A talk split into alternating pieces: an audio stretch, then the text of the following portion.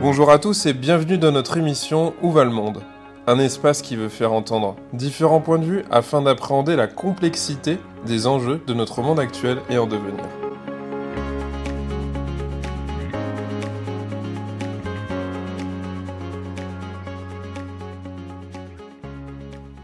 Emmanuel Catio, bonjour. Bonjour. On vous reçoit aujourd'hui pour l'émission Où va le monde? On va discuter un petit peu de collectivité territoriale et puis de votre votre fonction de directeur général des services.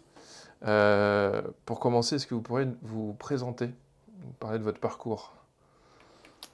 Donc, euh, Emmanuel Catio, j'ai 40 ans de pratique professionnelle dans les collectivités territoriales. Et j'ai commencé comme euh, animateur en périscolaire et maintenant je suis directeur général des services d'une commune de 30 000 habitants. Euh, je suis un fruit de la décentralisation et de la possibilité d'ascenseur social au sein des collectivités. Et donc j'ai repris des études très tôt et préparé les concours, réussi, changé plusieurs fois de métier. Et euh, ce qui est spécifique dans les collectivités territoriales, c'est qu'il y a 35 000 communes, il y a les intercommunalités, départements, régions et 1 900 000 agents des collectivités territoriales.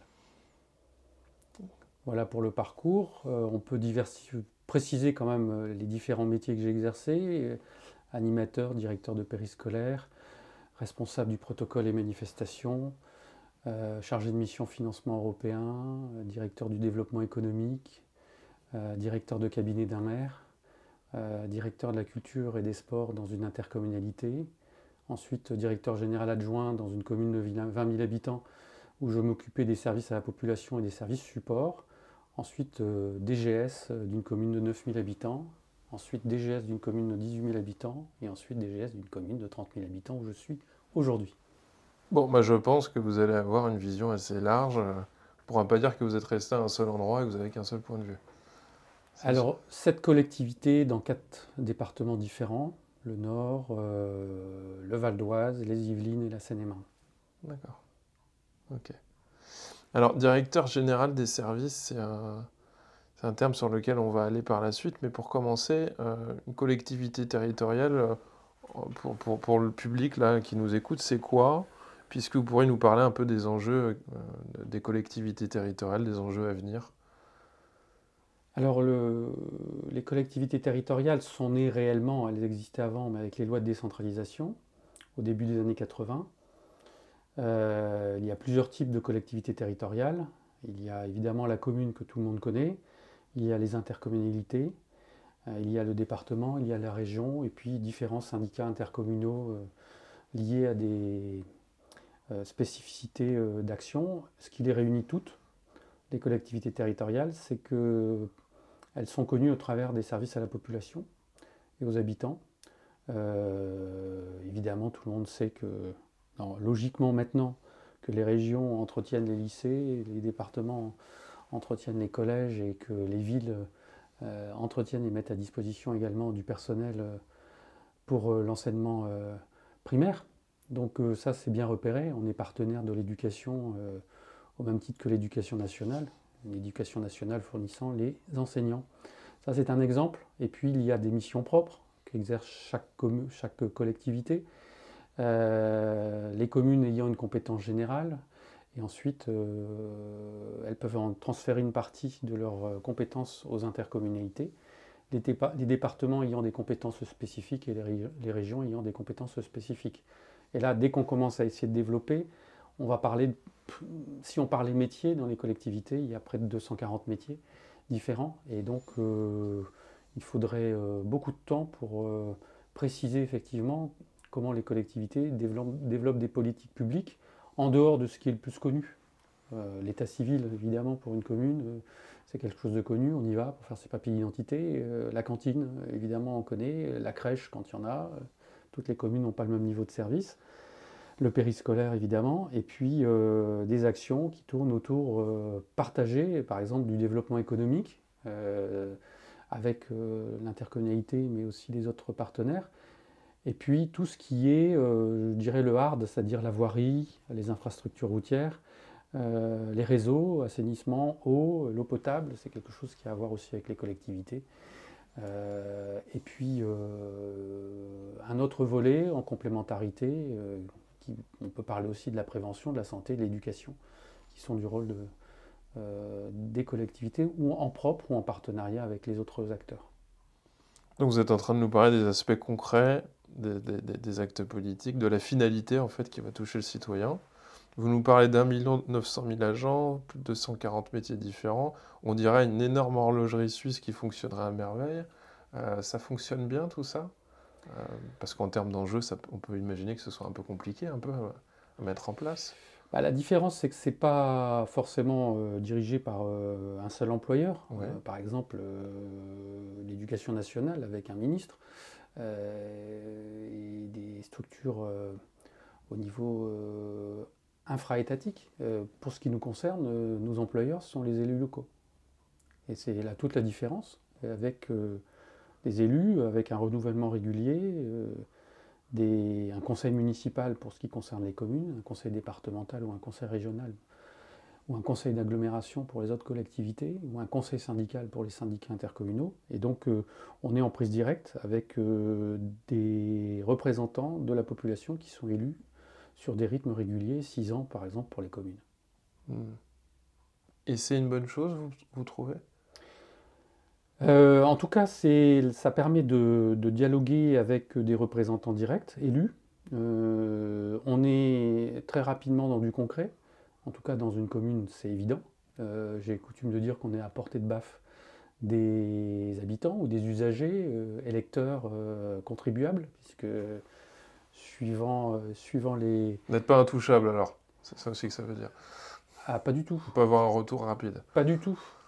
Pas du tout, euh, même, et c'est d'ailleurs pour ça qu'il y a une certaine protection des, fonctionnaires des collectivités territoriales avec le fameux statut. Euh, c'est aussi euh, lié à l'histoire, mais on peut comprendre aussi qu'en étant en prise directe des élus de la population, la sécurité ne soit pas totalement usurpée et puisse servir aussi à, à, garantir un service public. Alors de qualité, ça dépendra comment il est organisé à chaque échelle et sur chaque territoire, sur chaque commune. Euh, et puis, euh, est-ce qu'il est, qu'il s'adapte? Parce que souvent on oublie qu'il doit s'adapter. c'est aussi le, principe même du fonctionnaire, c'est qu'il doit euh, obéir et s'adapter. C'est-à-dire qu'il y a quatre principes qui régissent notre fonctionnement. On doit assurer la continuité de service, l'égalité de traitement, la neutralité du service public, et on oublie souvent le quatrième terme qui est l'adaptation. Et euh, on est titulaire de notre grade, pas de nos fonctions, ce qui indique aussi que, suivant les décisions de l'exécutif, bien évidemment, sur des tâches qui correspondent euh, à notre catégorie d'emploi et à nos compétences, euh, on doit s'adapter aux évolutions nécessaires du service public. Hmm. Alors, directeur général des services, ça consiste en quoi sur le terrain? Est-ce qu'il y aura des spécificités du métier? Et puis, je me demandais si vous travaillez plutôt pour la politique, pour la ville, pour les habitants, pour le maire. Euh, ça semble être une fonction chef d'orchestre. Qu'est-ce que vous pouvez nous en dire alors euh? Le directeur général des services d'une commune, par exemple, euh, a un statut particulier. C'est-à-dire qu'il est détaché, ou, enfin en tout cas il est nommé par le maire. Euh, et le maire a un pouvoir discrétionnaire sur euh, la continuité de son activité en tant que directeur général des services. C'est le seul nommé par le maire? Alors il est... Euh, Quand vous le dites, on, pourrait croire c'est le seul. Le maire recrute un directeur général des services pour diriger les services. il peut, alors le maire est l'employeur, ce n'est pas le directeur général des services. Effectivement, c'est le maire qui recrute, mais il recrute un directeur général des services, qu'on appelle un emploi fonctionnel, pour diriger les services et mettre en œuvre la politique qui a été euh, décidée par les élus. Et euh, la spécificité, c'est que euh, ce poste du directeur général des services, cette fonction en particulier, peut être remercié sans délai, sans motif, ou simplement la rupture de confiance, et sans indemnité, et on retourne sur des emplois, ce qu'on appelle non fonctionnels, mais des emplois au sein de la collectivité où il faut rechercher une autre collectivité pour retrouver un travail. Sans préavis alors? Alors, après les élections, le renouvellement général, euh, il y a un délai de six mois, c'est-à-dire que si ça change de maire euh, au moment des élections de conseil municipal et de majorité, donc et un nouveau maire, euh, il y a un délai de six mois de, prévenance, mais en cours de mandat, il n'y a plus ce délai. Et le délai est ramené à 0 secondes alors? Alors, ça dépend si la situation conflict- est conflictuelle ou pas. D'accord. Évidemment, C'est un siège éjectable en fait, vous êtes en train de dire que. c'est un bon résumé. Mais on le sait, on le sait euh, dès qu'on signe pour un poste de directeur général des services euh, ou de directeur général adjoint en emploi fonctionnel. Mais par contre, ce n'est pas considéré comme un emploi strictement politique. L'emploi politique, c'est le directeur de cabinet, le chef de cabinet, et là, euh, ça relève euh, d'un système différent. Par contre, ce que je revendique, c'est d'être à la charnière du politique et du technique. Je suis un technico-politique. Évidemment, on doit plutôt être en accord avec euh, la politique euh, de la majorité et du maire à mettre en œuvre. Vous pouvez nous dire un peu plus concrètement quoi ça, ça consiste alors? Parce que vous travaillez avec les élus alors? Alors, on travaille avec les élus, bien sûr, et, et- et un DGS en particulier avec le maire, parce que c'est le bras, le bras droit du maire. Mais en réalité, la mise en œuvre, c'est avec euh, les agents des services et les cadres. Il y a 780 euh, agents communaux dans la collectivité où je travaille, et euh, la mise en œuvre et le temps de travail réellement passé, c'est beaucoup avec les services, donc on est vraiment à la charnière.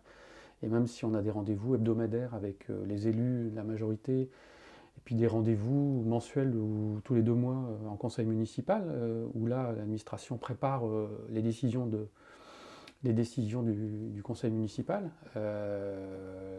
On passe énormément de temps à manager les services et puis à faire du management de projet. Donc, euh, s'il y avait à dire est-ce qu'on travaille plus avec les élus ou les services, c'est plutôt avec les services, puis aussi les services des partenaires, agglomérations, départements, régions ou avec lequel euh, on passe beaucoup de temps à monter euh, les projets et à aussi gérer, parce qu'on est d'abord avant tout des structures de gestion. On gère du service public. gérer des services publics, c'est ouvrir un périscolaire à 7h le matin, c'est ouvrir une crèche à 7h du matin et qu'elle fonctionne jusqu'à 19h par exemple, comme le périscolaire. Il faut que ça tourne. La cantine le midi, euh, c'est plusieurs centaines, voire milliers d'enfants tous les midis qu'il faut faire manger. Donc on est d'abord et avant tout une structure de service et de gestion. On est en 2022, ça en est où la santé de tout ça en fait? Parce que on a quand même bien entendu qu'il y avait certains services qui avaient du mal à, être euh, assurés, euh, les impôts, etc., les postes. Ça, on est où en fait en 2022 Est-ce que la santé est pas très bonne ou est-ce que c'est temporaire?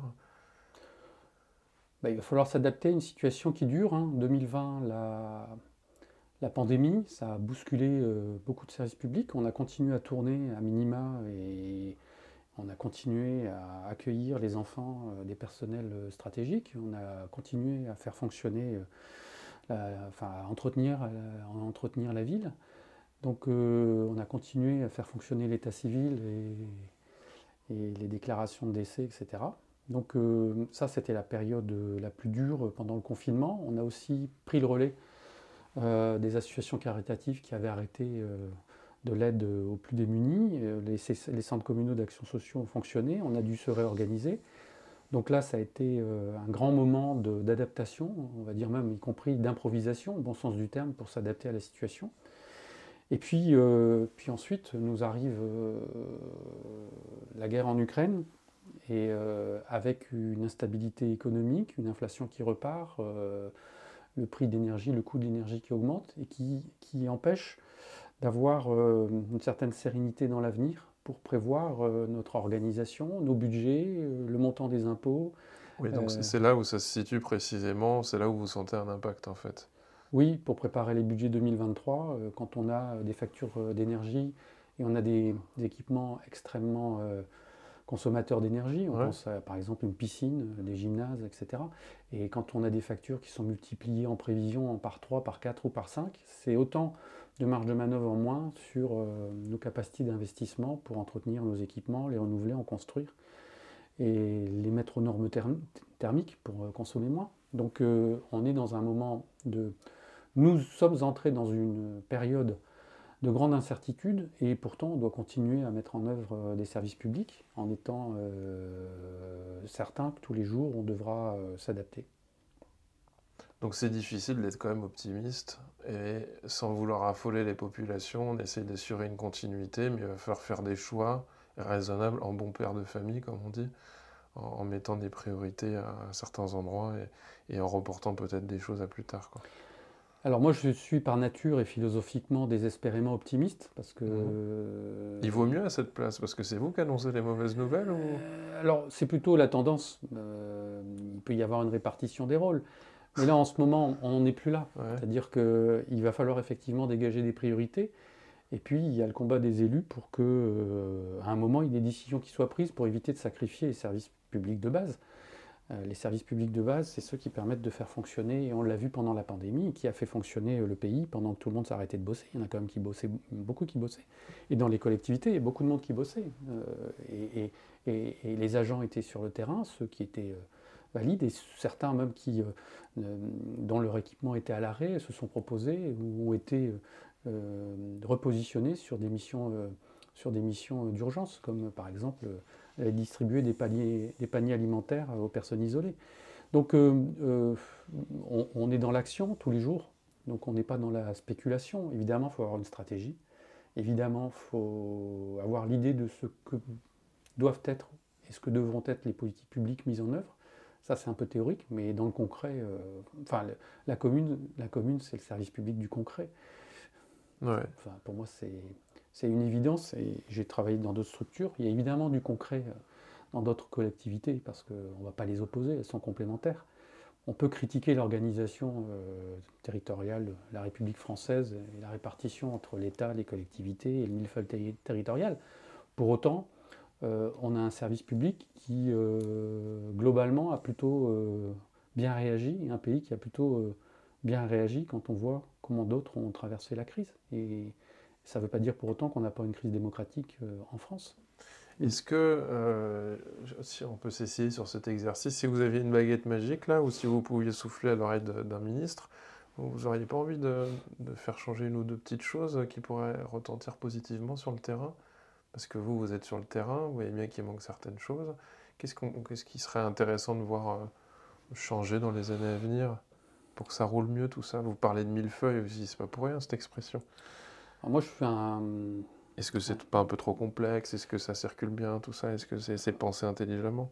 Non, on l'a vu pendant la pandémie, c'était un bon stress test. C'est-à-dire euh, la communication des informations vers les départements, euh, euh, des préfets qui, avaient pas forcé, qui, découvraient certaines informations dans, à la télévision. Bon exemple ça alors. Donc on voit bien que les, communications entre des services déconcentrés et des services ministériels, pour résumer. Euh, les élus qui attendaient des réponses, euh, mais qui étaient obligés de se débrouiller avec les, services pour mettre en œuvre ce qu'il y avait besoin. S'il y avait quelque chose à, changer, oui, passer d'une organisation, de la, pour moi, de la défiance à la confiance entre l'État et les collectivités. Je suis un enfant de la décentralisation. Euh, je pense qu'il faut faire confiance dans les territoires. Il euh, ne faut pas opposer les deux. Il faut euh, permettre aussi plus d'autonomie. évidemment, ce n'est pas, pas sans, sans, possible critique sur le sujet, mais je ne crois plus aujourd'hui en un État centralisé. Ce sera trop paternaliste, c'est ça? On attendra trop sa réponse on, on, a cette caractéristique. on a besoin d'un homme providentiel en France depuis depuis de nombreuses décennies. J'y ai jamais cru et je déteste le paternalisme comme le maternalisme. Donc euh, euh, oui, il faut arrêter de prendre les gens pour des enfants. Que tout le monde se débrouille et prenne ses responsabilités, c'est ça? euh, En tout cas, non, qu'on passe d'un système de confiance et de coopération plutôt que d'un système d'attente de la solution venant du haut et de compétition. et là, le deuxième changement essentiel, c'est d'arrêter de d'être en compétition entre les territoires. Ah, donc il y a une compétition entre les territoires qui peut-être euh, ne permettrait pas que ça roule de manière optimale pour tout le monde. Ma région, mon territoire, c'est le plus beau. Euh, ça n'a pas de sens, parce qu'il y a des complémentarités, et puis surtout, euh, ça crée des déséquilibres entre les territoires riches et les territoires, territoires pauvres, pauvres, même si effectivement il y a des mécanismes compensatoires ou de rééquilibrage. Euh, cette compétition, à mon avis, est complètement mortifère. Et il en va de même pour tous les sujets autour de la compétition. C'est Michel Serres, le philosophe, qui disait la compétition, c'est le modèle de l'échec du plus grand nombre. En, réalité, c'est qu'est-ce qu'on veut comme que voulons-nous que voulons que voulons-nous comme société? Et euh, est-ce que nous voulons une société qui privilégie la compétition et la réussite du plus petit nombre? Ou, simplement euh, d'éviter la destruction de la planète et arriver à coopérer, puisque le dogme de la compétition est quelque chose de très relatif. Or, on sait très bien que c'est par la coopération qu'il y a du vivre. Alors, je vais, bah, je vais peut-être venir vous chercher là-dessus, parce que je pense que ce serait compliqué d'être contre ce que vous venez de dire, tout de même. Euh, mais alors, est-ce qu'il n'y aurait pas quelque chose à repenser de manière plus générale, quoi, euh, pour que ça n'advienne pas à chaque fois sur le terrain, cette lutte acharnée euh, à pousser l'autre pour gagner un centimètre et, gagner la compétition, en fait, parce qu'il faut... Peut-être que tout ceci est, basé sur un modèle de compétitivité, finalement, et que ça tombe pas du ciel, que ce serait pas uniquement l'humain qui serait fait comme ça, mais euh, tout notre système étatique qui fonctionnerait sur, sur les territoires de cette manière-là. Oui, c'est à l'inverse euh, de l'idée du service public. C'est-à-dire le service public, euh, je l'ai dit, continuité, égalité, neutralité, adaptation. Il y a le mot égalité. Mhm. Et donc l'égalité de traitement des citoyens, c'est théoriquement quel que soit le territoire. Avoir accès au service public, avoir accès à la santé, aux soins, avoir accès euh, au sport, à la culture. Et cette idée de compétition, elle est antagoniste du service public. C'est pour ça aussi qu'il y a des mouvements de, comment dire, de municipalisation ou d'étatisation comme par exemple l'EDF, euh, l'État veut reprendre le capital à 100%, mmh. mais aussi le traitement de l'eau, ne pas le laisser euh, au système compétitif parce que l'eau fait partie, est un bien commun, en tout cas c'est, c'est comme cela que le définissent ceux qui reprennent le contrôle de la gestion de l'eau. Mais il en va aussi de l'environnement, de l'alimentation. Mais qu'est-ce qui nous arrive en fait? On a tout vendu puis on veut tout racheter. Alors on a vendu les autoroutes, l'eau, l'électricité, on a tout vendu et puis là en ce moment on voudrait reprendre.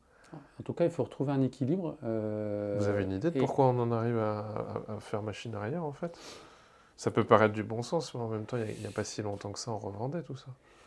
Ben, le, mécanisme inverse est un mécanisme probablement de survie, mmh. qui ne veut pas dire son nom, mais euh, je pense que c'est un mécanisme de survie. On se rend compte qu'effectivement, la privatisation euh, de la terre pour produire ce qui doit nourrir les habitants est quelque chose qui devient insupportable.